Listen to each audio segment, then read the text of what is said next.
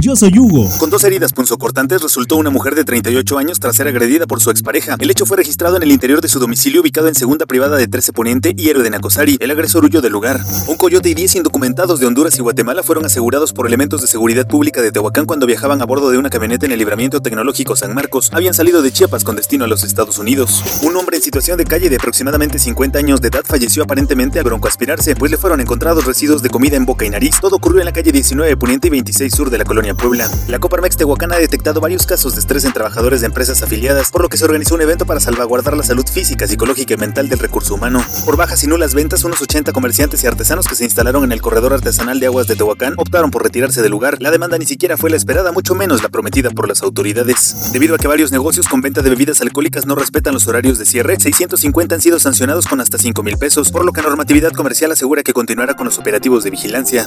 Primera línea. Periodismo ante todo.